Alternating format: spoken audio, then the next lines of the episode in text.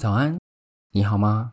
我是彤彤，欢迎收听彤彤爱看书书说社会这个频道，让我用书中的故事带你同理世界的大小事。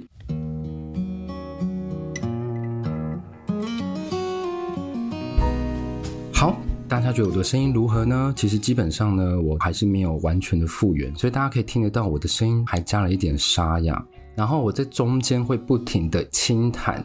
所以剪辑是非常辛苦，我 可以想见这集他应该是会剪得很想自杀。对，那久违的两个礼拜录音呢，这一集我们来到我们的第六十集，第六十集也就是我们之前有讲过的国家三部曲的最终章。国家三部曲的第一部曲是英国嘛，第二部曲呢，我们是讲古巴，就是大家可能比较熟悉，但是其实从来没有机会实际去认识过古巴。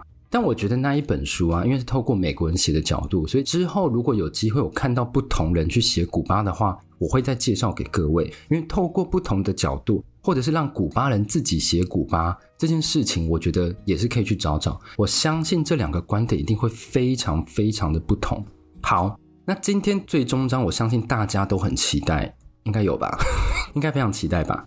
最终章呢，就是我们的伊朗。那今天我要来讲这一本书呢，它叫做《一九五三：伊朗的关键之年：一场被掩盖的政变》哦。首先讲这本书之前呢，我要先跟各位讲，它是台湾商务印书馆所印制的。这个出版社它其实出了蛮多，我觉得还蛮棒的书。像我之前就讲过，《被遗忘的人群》就是他们做的。那为什么最近书店这么多书，我会选这一本呢？因为大家不知道还记不记得我在《独裁者厨师》里面介绍过的一个篇章，就其实就是第一章了。第一章海山厨师，其实当地人对于海山这个独裁者啊，跟我们认识的独裁者其实是不太一样的哦。因为我们新闻就是可能，我记得好像在我很小的时候吧，硬要把自己讲得很小。我记得在很之前的时候，那个时候我觉得海山他就是一个十恶不赦的大坏人哦。但是实际上，作者这个波兰作者，他到当地去访问厨师，或是当地他遇到的一些人，导游啊，他们采访的店啊，他们都异口同声的说，他们其实很怀念海山。对，我想说，诶，为什么那么奇怪？为什么我们世界大众的角度跟当地人所认知的角度是不一样的？好，这边就是种下我疑惑的因子。然后再来呢，下一本书就是我提过非常非常多次，叫做《为什么有些国家越救越穷》。其实里面就有短暂提到，在二战后崛起的是民族主义，因为各个民族都想要拿回自己的国家的主控权嘛，因为他们被殖民太久了，所以民族主义那时候就很盛行。然后其中就很简单的就提到说，伊朗当时与英国和美国的纠葛，然后这件事他把它来当例子。然后就这样子，That's it，就没有没有其他的资讯，就是想说，诶，这是什么意思？后来我就在书店，我就看到这个一九五三，诶，就是我在那个书上看到这个年啊，才发现这一个啊，其实就是没有想象中这么简单。当你去网络上看到的时候，比如说我那时候不小心找到什么《自由时报》，它也有写这一件事情，但是它的角度完完全全是透过美国的角度去书写。我们必须要先了解一件事情，很多之前我们的印象都是透过欧美国家给我们的资讯，对不对？大家就是扪心自问，我自己就是，所以这些读书过程其实就是我自我观点重建、自我观点多元建制的一个过程。好，再来呢，这个作者叫做 Irvin，应该吧？他的中文他就把它翻成艾凡德。哦，我讲到翻译这件事情，这一本书的翻译。你只要打到 Google 上，你基本上找不到什么其他资料，除非他就是讲哪一本书，不然你其实很难找到当地其他的资料。我觉得可能是翻译问题，但也有可能是太少人讲伊朗的事情。大家讲伊朗都是讲整个国家对于这世界的威胁，那比较少人去探索里面的人物。那这艾凡德呢？他是伊朗裔的美国人哦，对，他其实是美国人，所以我觉得他蛮有种，他敢出这本书。他任教于纽约的城市大学，他的专长是中东历史和政治。书中其实对于美国的负面印象其实是非常重的，但是他有办法在美国出版，而且这本书呢，其实是在二零一三年就在美国发行，所以呢，我就跟各位讲，还记不记得我那个 Kono Summit？它的宗旨就是。让我们可以无时差的去接触国外的原文书哦。好，那是题外话。但是这一本是在二零一三年，所以距今十年前，那个时候其实是奥巴马总统执政，综合他可以在那个年代出的原因，我觉得应该是美国那时候对于世界的包容力比较大。你看嘛，奥巴马他也是在断交之后第一个登上古巴的总统，他后来也是第一个跟伊朗通话的总统。所以那个时候呢，二零一五年，奥巴马和伊朗总统有了历史性的通话。所以伊朗那时候情势其实跟美国是有比较缓解的，不是像现在剑拔弩张这样子。OK，那这一本书呢，它非常非常的，我觉得算蛮厚的，但是它横跨年代非常短，它是横跨在一九五一到一九五三年，穆沙迪克掌权后，国王英国和美国的石油争夺。讲实在的，美国为什么要去插手别国的事情？为什么英国要去插手别国的事情？那都是特定国家。这世界上这么多国家需要被插手，为什么就是这些国家？因为这背后就有强大的利益，在当时就是黑金、石油。那先大概提一下一些小小的历史背景。一九四一年的时候，英国和苏俄他们入侵了伊朗。那入侵伊朗是为什么？因为那时候二次世界大战嘛，他们要把德国赶走。从此，伊朗政府就陷入了这两国的争夺。但早在二十世纪初的时候，英国就在波斯已经发现石油。那一九三五年呢，英国的波斯石油，它把它改名成英国伊朗石油，简称为 AIOC。那这间公司对于那时候战争和战争完的英国，它其实是非常非常重要的收入。对，因为你看嘛，我只要设公司，我就是可以在别国挖资源，然后这钱全部都汇到他自己的国家。他想说，怎么可能全部都汇到自己国家？他应该有给一点给伊朗吧？有哦，来，我跟各位讲，那个时候呢，每一年这间公司，我就叫英伊石油好了。英石油每一年都给两千四百万英镑的税收，之外呢，还给了九千两百万的外汇是给英国，是很多的，九千两百万，快要一亿英镑。那时候对于英国，他非常需要钱，因为毕竟他刚打完仗嘛。他非常需要钱去重建，所以这一些资源他不可能轻易放掉。当时英伊石油呢，它每一年其实给英国大概两千四百万的英镑税收和九千两百万的外汇。那您想说，嗯，那有没有比较明确的年度？有，在一九四九年的时候呢，英伊石油给了英国的税收是两千两百八十万的税金，然后他预留给自己储备金呢是一千八百四十万。但给伊朗政府的权利金是只有多少？一千三百五十万哦。你要想，他给伊朗的权利金居然就只有英国政府的一半再多一点。但但有没有想到一件事情？这个石油是谁的？是伊朗的。但英国会觉得说这个石油是他的，为什么？等一下后面就是讲，就是在讲这一个争夺战的所有的起承转合。那首先呢？因为他这本书就只有横跨三个年度，所以我就只会分两个部分讲。第一个呢，就是我们刚刚讲的穆沙迪克这个人扮演非常重要的角色，在这三年。那我先小小的介绍一下穆沙迪克。穆沙迪克呢，本身是来自非常显赫的伊朗世家，他在第十六届伊朗的国会选举的时候重回政坛。然后他的选举那时候就提出两个最大的政见，第一个是什么？选举。为什么？因为他没被选上嘛。但他希望选举更公开透明化。第二个是什么？石油国有化。那在国有化之前呢，其实就一直一直有一些风声是说，伊朗希望把石油拿回来。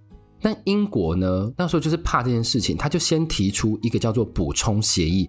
这个补充协议呢，是站在什么样的角度？就是站在是说，这个石油是英国的啦，但是我可以多给伊朗一点点，看你们可怜这样子的一个补充协议。然后这个协议是从一九一九年沿用下来的协议哦，它让伊朗并没有石油的探勘权，英国完完全全不觉得说他自己在别的国家去探勘油井，而且还拥有采油井这件事情的权利是多么不合理。而且再来讲，英伊石油这一个公司，它本身的内部组成，根据当时的公司分类，分成三种类。第一种是高级职员，这些职员组成皆是什么？英国人和欧洲人，而且这些人就大概三千多人。然后再来是低阶职员，是由六千多名的印度哦，还是印度、印度、伊朗和亚美尼亚伊朗人。这些我不知道这两个有什么特别的差别，如果有知道的听众可以跟我讲一下。那重点是印度这件事情，为什么？因为印度也是英国的殖民地嘛。然后最后的六万名，六万名哦，比刚刚那些多了十倍。他是没有姓名的苦力，没有住处，没有医疗服务，甚至呢有报道是说八岁的小孩也得去铺路。为什么这件国有化事情会越演越烈呢？就是因为英伊石油那个时候觉得说，你们不接受补充协议吗？OK 啊，我给你们一点甜头，你们不想吃，我就来削减房屋补助，就是削减伊朗的员工的房屋补助。那这一点呢，就让他成了罢工的导火线。为什么？因为我的福利已经没什么，而且你都把重要职位给欧美人了，然后。因为我们不签补充协议，你居然还要砍我们所剩无几的福利，所以呢，就导致大罢工。那大罢工呢，影响的是什么？影响的是国会它正式通过了石油国有化法案。那前面有讲到一点穆沙迪克嘛，那接下来呢，我要来讲这一本书的最大的重点，就是英国和美国的政变策划。刚刚前面不是讲说他通过了石油国有化的政策吗？所以，石油在讨论的议题上呢，其实不再是什么利润分配了。对啊，因为我补充协议给你，我多让一点利给你，但是伊朗要的不是这个，伊朗要的是这个是我们自己国家的石油，这我们应该要自己拥有，而不是其他国家占着，然后还可怜我们说，哎，这个协议给你啦，看你要不要啦，多给你一点钱一点，所以它就变成是什么控制权的讨论。那国有化的意思，其实就是国家拥有石油的探采和输出。这在我们现在听起来是非常疏松平常的事情，但当时因为毕竟是二战刚结束，很多殖民地可能才刚独立，但是呢，殖民地的遗毒还是不会远去。所以呢，英国他已经抓着这一个工业抓了很久，抓了石油抓了很久，所以英国在当时就会顺理成章觉得说，这就是我们一直以来开采石油，不是伊朗的。提出的理由是什么？毕竟他已经不是殖民地了嘛，所以他没有理由去顺理成章这件事情。他就讲什么？因为伊朗不具备营运石油的技术，如果真的交给他们的营运会怎么样？会严重影响世界的油价。这一本书的作者，他当然不会就是讲这些冠冕堂皇，就是我们用查就查得到的理由。他查到背后的理由是什么？因为呢，在没有石油的欧美国家们，为什么他们拥有世界前几名的石油公司？大家有没有觉得很奇怪？因为他们就是用这样的标准去掠夺其他国家的资源。所以，如果伊朗在当时国有化它是成功的话，会造成什么连锁效应？每一个国家都说：“哎，我们不要什么补充协议的，这个石油就是我们自己国家，你凭什么跟我们谈什么补充协议？”每一个国家都会把石油国有化。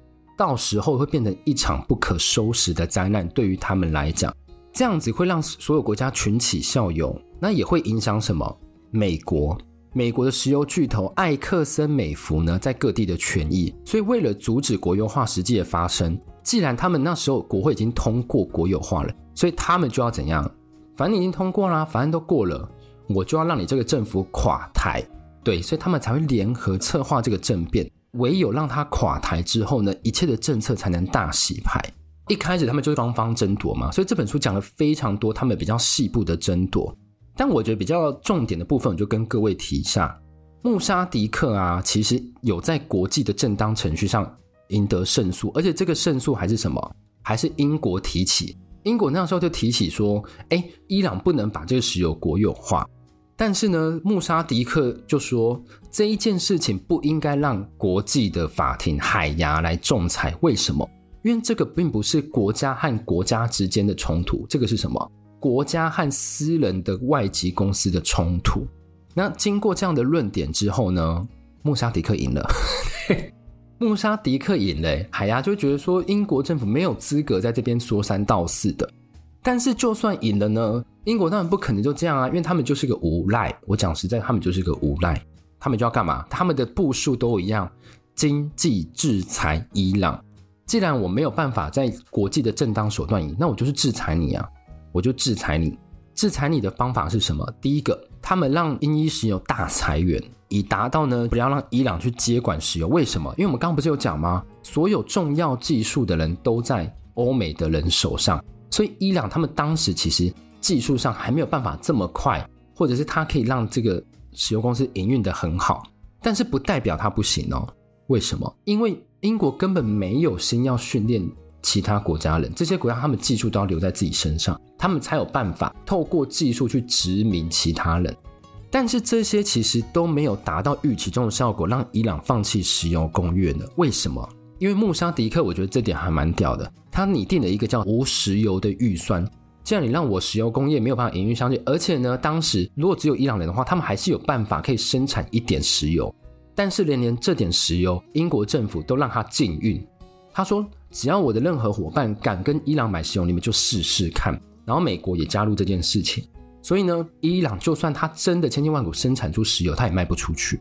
你不觉得很下流吗？就是一个小学生生气了，我不跟你好了，所有东西都阻断这样子。我觉得，嗯，好，OK，好。那我们刚刚不是讲说穆沙迪克拟定了一个无石油的预算吗？所以他干嘛？第一个，他削减了国家的薪资，就是公务人员的薪资啦。第二个是什么？取消专车接送。第三个是什么？延后开发计划，就是任何他们想要做的 R&D 什么都先不做，要先度过这个事情。第四个是限制奢侈品的进口。第五个是发行国家债，让伊朗要去挺过英美的联手经济制裁。因为其实你把石油拿掉之后呢，伊朗它只是农业社会。之后就有人评断说，当时为什么伊朗还没有倒？因为这样的经济制裁对于农业国家来讲，其实影响是比较小，因为他们比较倾向自给自足的社会。这其实就跟什么现在哪一个国家很像？印度。印度如果我不跟你们交易，我也没关系，我可以自给自足啊。那英国就想说，居然这样子都没有让你倒，那我真的就是真的就是要来政变了。那这个政变呢，最初是在哪里策划？大家知道吗？最初在华盛顿策划。但想说这跟美国有关系呢？虽然前面有讲到，他们怕其他国家群起效尤、国有化，但其实还有其他原因，我等下后面会跟各位讲。然后呢，这个政变在华盛顿策划之后，在伦敦定案，最后呢，英美两个共同签署。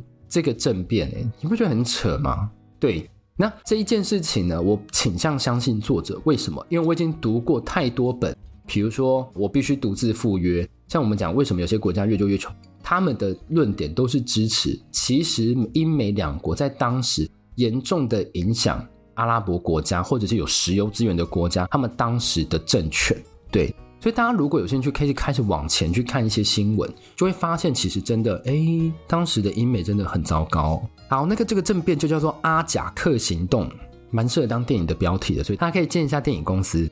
那主要有两个重要的部分，这个行动，第一个呢是要让伊朗政府陷入不稳定的状态，第二个呢是推翻政府的传统政变。那这中间呢，我就不细讲，但是美国不乏使用那些老套路。为什么？他们就是一直指称说穆沙迪克跟共产党有染，然后利用报章杂志大肆宣传。因为毕竟那时候美国和苏联冷战嘛，所以你只要被讲你是共产党，美国就觉得自己可以合理的出兵这件事情。那大家也可以知道，南北韩、越南都经历过这样类似的事情哦。然后呢，利用当时报章杂志这样将穆沙迪克形容为什么神经病、刚愎自用什么的，所以这都是我们之后如果去查英美报道都会看到的形象。再来呢，他甚至说他的同僚是同性恋，这点我是比较没有想到，想不到他们就是无所不用其极。那因为在回教律法来讲，当时的律法来讲，同性恋就是死罪哦，所以造成不稳定的状态之后要干嘛？如果今天我是穆沙迪克，我就会疲于去维护国内的安定。这时候他们还是需要一个政变，那政变需要一个名正言顺的人来才能领导政变。一个名正言顺的人呢，这个政权就落到什么？当时伊朗它其实是君主立宪制的，所以他们是有一个国王，他们就落到这国王，他们希望国王可以带领大家去参与这个政变，加上这国王刚好比较亲英美。详细的状况大家可以来看书啦，关子就是卖这么大，对，大家就是可以来看书，说当时到底是怎么政变的。但我等一下会小小的提一下，但最后穆沙迪克就是被推翻了，而且重点是什么？即使是这样子，英美两国明目张胆哦，明目张，我们后来都查到，就是明目张胆涉入其他国家的事务，最后欧美的报章杂志把它解读成什么？伊朗人民的胜利？为什么？因为。穆沙迪克是刚愎自用、自大狂、独裁共产党，这形象已经深植当时的人心了。所以有一群人，他们去推翻了穆沙迪克，就会解读成人民的胜利。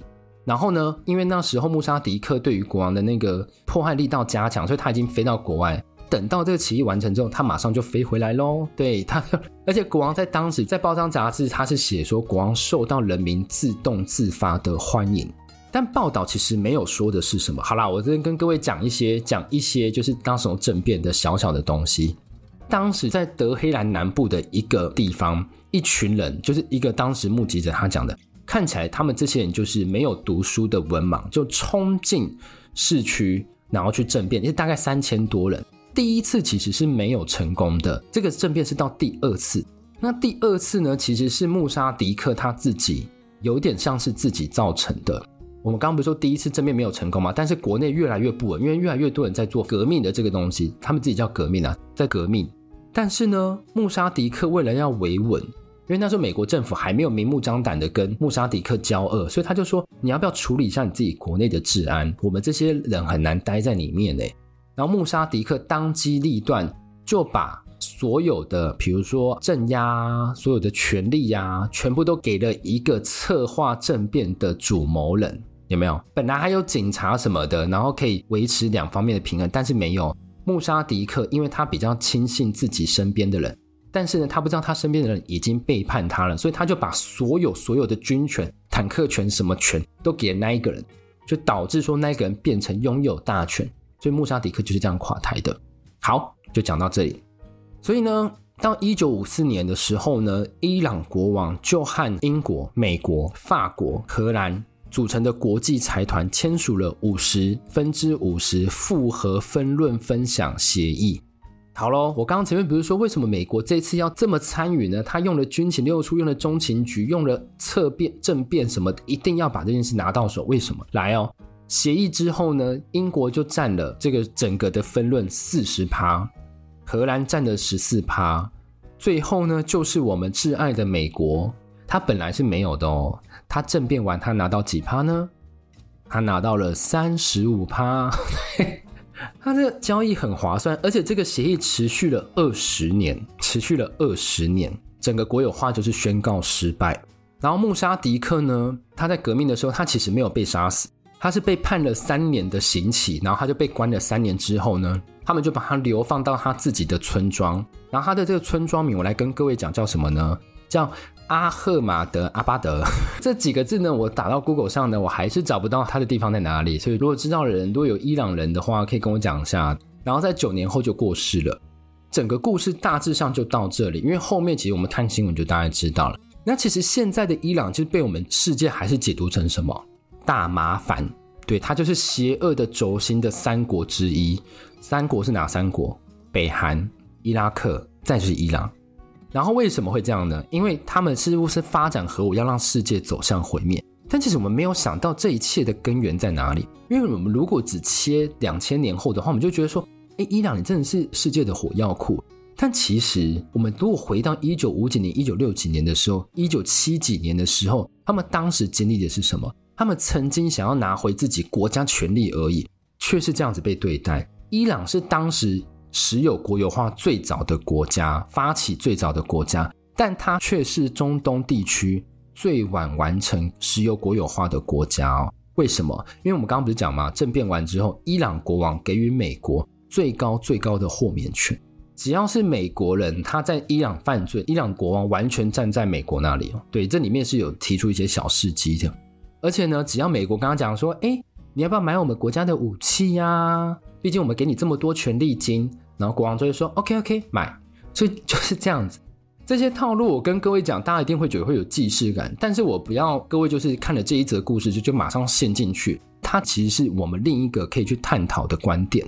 而且甚至伊朗国王支持美国到支持到什么程度？他甚至允许美国在伊朗架设监控的网路，所以国王就被称为美国的走狗。时序就到现在，我们其实就不难理解为什么伊朗这么痛恨美国，单纯无理由吗？嗯，不一定哦。好，今天国家的第三部曲就是讲伊朗这个大家更陌生的国家，因为那时候古巴还因为奥巴马踏上去之后，大家有比较认识，但是伊朗对于大家其实就是很陌生。然后呢，我这边要再顺便讲一下。最近有看一个 YouTuber 叫什么《龙龙历险记》，对，他叫《龙龙历险记》。他最近有一系列是去伊朗的影片，我推荐大家可以去看一下，我觉得很特别。然后他接下来又是去埃及，其实就跟为什么有些国家越救越穷，它的个顺序很像。伊朗讲完，然后再来就是埃及，也可能就是在附近的原因啊。但是玩的顺序，我应该他也是有去读一些这方面的书啦，我自己觉得。OK。今天的节目呢，就到这里为止。国家三部曲就到这里为止。那之后呢，我的更新时间可能比较不会是周更，这点我还在想。但如果接下来不是周更的话，也会有新消息跟各位宣布。那你如果还没有追踪我的 Instagram 的话，你就去追踪。我已经不想再讲它上面有多少人了，随便好不好？你就去追踪，是多少人就是多少人了。我已经放弃了，好吗？那如果你喜欢我节目啊，欢迎在我的 在我的 Apple Podcast、Spotify 五星，好不好？然后我们就下次再见喽，拜拜。